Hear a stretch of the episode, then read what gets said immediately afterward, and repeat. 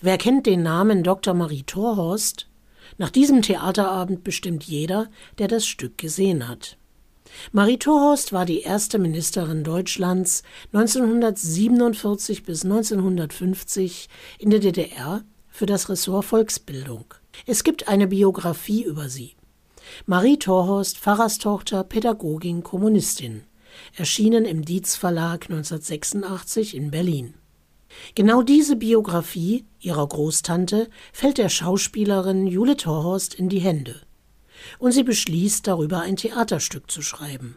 In dem Stück Frau Minister geht es um Macht und darum, wie man Politik gestalten kann.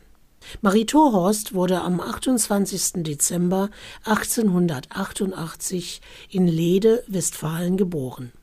Sie starb vor dem Mauerfall am 7. Mai 1989 in Ostberlin.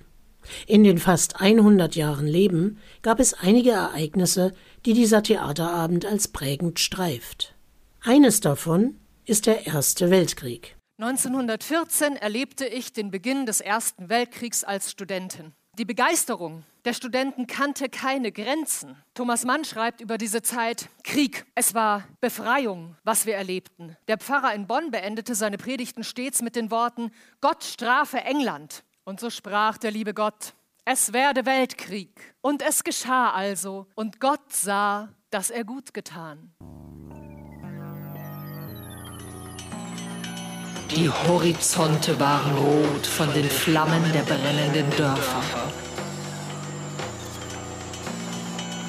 Es regnete Granaten, Schrapnells, Bomben und Kugeln.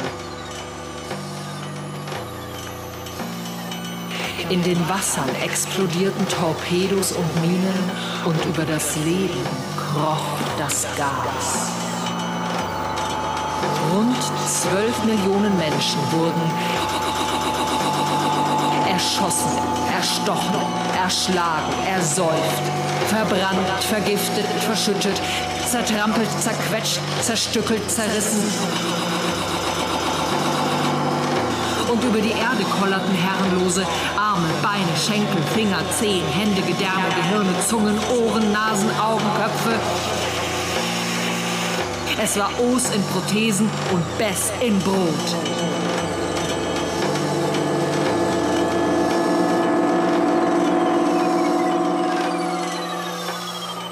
Die Erde wurde dem Monde immer ähnlicher. Und nach vier irrsinnigen Jahren hat jedes Volk den Krieg verloren.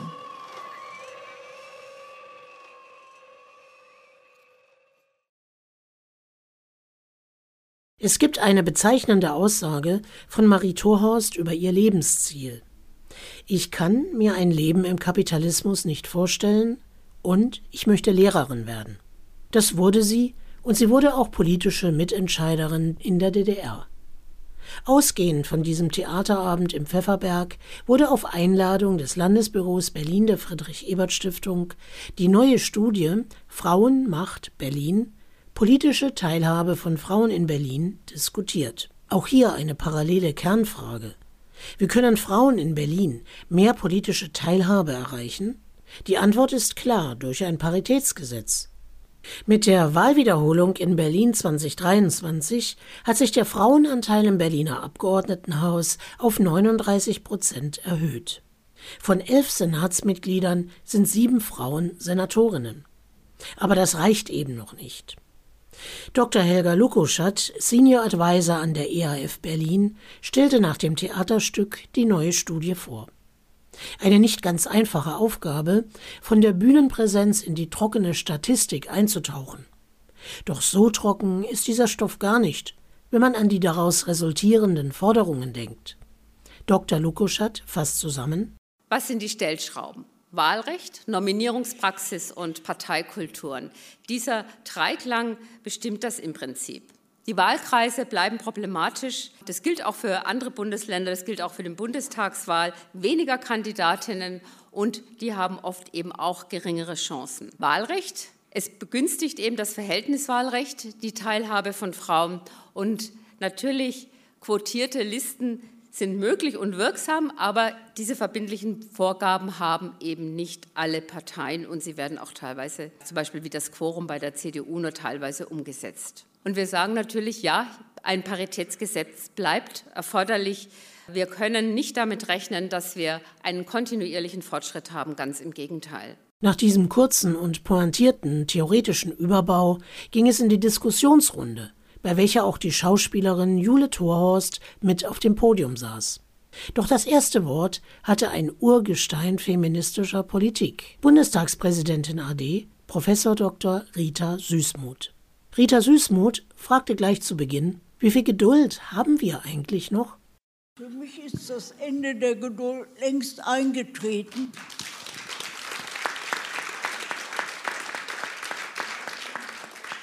Und deswegen, ich weiß, Parität ist aufzufüllen mit Inhalten, aber die muss jetzt sein. Wir liegen 100 Jahre zurück. Wenn ich die Texte lese von den Weimarer Frauen, dann denke ich, was haben wir denn eigentlich neu hinzugefügt? Das Warten und das ist nicht mehr verantwortungsvoll. Denn das, was heute Abend auf der Bühne sich abgespielt hat, immer neue Utopien, alte Utopien, und die nehmen eine Kraft an, die mir Angst macht um unsere Demokratie. Und da sind wir Frauen gefragt, auch mal ein Donnerwetter zu wagen und zu sagen, so wollen wir nicht weitermachen. Nach den Neuwahlen zum Berliner Abgeordnetenhaus wurden die politischen Karten neu gemischt. Berlin wird wieder von einem Mann regiert, doch was auffällt? Frauen sind bei den Senatsmitgliedern in der Mehrheit. Eine der sieben Senatorinnen war auch eingeladen, Chansel Kisiltepe, Senatorin für Arbeit, Soziales, Gleichstellung, Integration, Vielfalt und Antidiskriminierung. Ein starkes, aber auch ein herausforderndes Amt, wie sie selbst sagt. Frau Dr. Süßmuth, alleine ist der Kampf ziemlich hart. Deshalb kämpfen wir auch in diesem Netzwerk seit einigen Jahren zusammen. Und ich glaube, dass wir mit Gründung dieses parteiübergreifenden Netzwerks, Carola von Braun ist ja auch hier, dass wir hier auch viele Frauen empowern, auch politisch aktiv mitzumachen, sich aufstellen zu lassen, auch dafür zu kämpfen, dann in ihrer Partei aufgestellt zu werden. Und es ist so, dass es jetzt seit 2019 haben wir dieses Netzwerk und wir wollen in Berlin ein Paritätsgesetz haben. Und ich kann sagen, wir haben im Koalitionsvertrag festgehalten, dass wir mit der CDU zusammen festgehalten. Also die CDU bekennt sich mittlerweile in Berlin auch für ein Paritätsgesetz. Und im Koalitionsvertrag steht, das waren harte Verhandlungen, muss man auch sagen, aber es steht jetzt da schwarz auf weiß, dass wir die verfassungsrechtlichen Möglichkeiten eines Paritätsgesetzes in Berlin prüfen werden. Das lässt aufhorchen. Die CDU ist in Berlin mit an Bord. Das Berliner Netzwerk Parität 2019 gegründet, hat sein Ziel aber noch nicht erreicht. Es geht auch um Folgendes, wie Helga Lukoschat erinnert. Vision ist vielleicht ein großes Wort, aber was man schon sagen kann, ist tatsächlich auch hier Europa und EU weil von der Union ganz, ganz viele Gleichstellungsimpulse auch für unser Land ausgegangen sind. Wir wissen, dass auch im Europaparlament viel mehr über Parität diskutiert wird als bei uns äh, hier in Deutschland. Bekannt ist natürlich unser Nachbarland Frankreich, das ja schon seit 2001 ein Paritäts Gesetz hat, was auch sehr, sehr wirkungsvoll ist. Trotzdem muss man aber auch sagen, es ist halt immer auch ein Zusammenspiel. Gesetze sind das eine und ich plädiere dafür und halte sie auch für wichtig, aber wir brauchen eben auch diese politische Kulturveränderung und das muss eben auch insgesamt politisch gewollt werden. Wie hätte sich Frau Minister zur Parität positioniert? Dazu ihre Großnichte Jule Thorhorst. Natürlich. Wobei sie sicher ähm, nicht gnädig war Frauen gegenüber, die ihren Job nicht gemacht haben. Also ich glaube, sie war einfach eine ziemlich harte Kämpferin. Ein Zitat aus den Unbeugsamen, ich glaube, es ist sogar von Ihnen, Frau Süßmuth. Kämpfen wie ein Schlachtross und elegant sein wie eine Lady, irgendwie sowas. Also das war nicht Maries Stil, ganz und gar nicht. Die war einfach nur ein Schlachtross. Aber ich glaube, die Parität hätte sie unbedingt haben wollen. Aber die Zeit war überhaupt nicht so weit. Dabei geht es doch im Grunde um das Recht, sich selbst vertreten zu können, um das Recht auf gleichberechtigte politische Teilhabe. Ist das heutzutage eine Utopie? Ganz und gar nicht, wie die anschließende Diskussion mit dem Publikum zeigte. Doch auch hier kanalisierte sich schnell heraus, dass das Gesetz die eine Seite der Medaille ist, die gesellschaftliche Realität die andere. Wenn wichtige politische Gremien abends stattfinden, ist es immer noch nicht selbstverständlich, dass der Ehemann bei den Kindern bleibt. Auch die Grundhaltung, dass Politikerinnen überall präsent sein müssen, schließt viele Frauen schon terminlich aus. Die Einführung quotierter Redelisten wäre eine Strategie sowie mehr digitale als physische Präsenz. Und eine Änderung der politischen Kultur, eine Verbannung sexistischer und frauenfeindlicher Haltungen ist elementar. Professor Dr. Rita Süßmuth hat große Angst um unsere Demokratie, vor allem wenn man sich ansieht, mit welchen Standortfindungen zu rechten Gesinnungsgenossen sich ihre eigene Partei, die CDU, gerade abmüht. Deshalb soll Rita Süßmuth hier auch das Schlusswort haben, wenn gleich an diesem Spätsommerabend in Berlin noch lange weiter diskutiert wurde.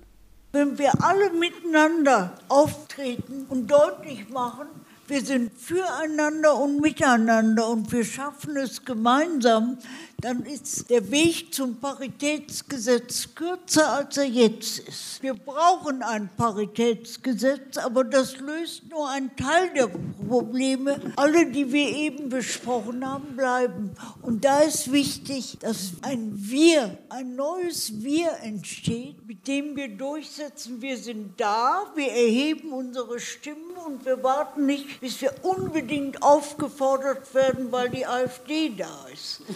Unsere Demokratie muss jetzt verteidigt werden und dazu gehört die Gleichberechtigung. Und die haben wir nicht. Danke.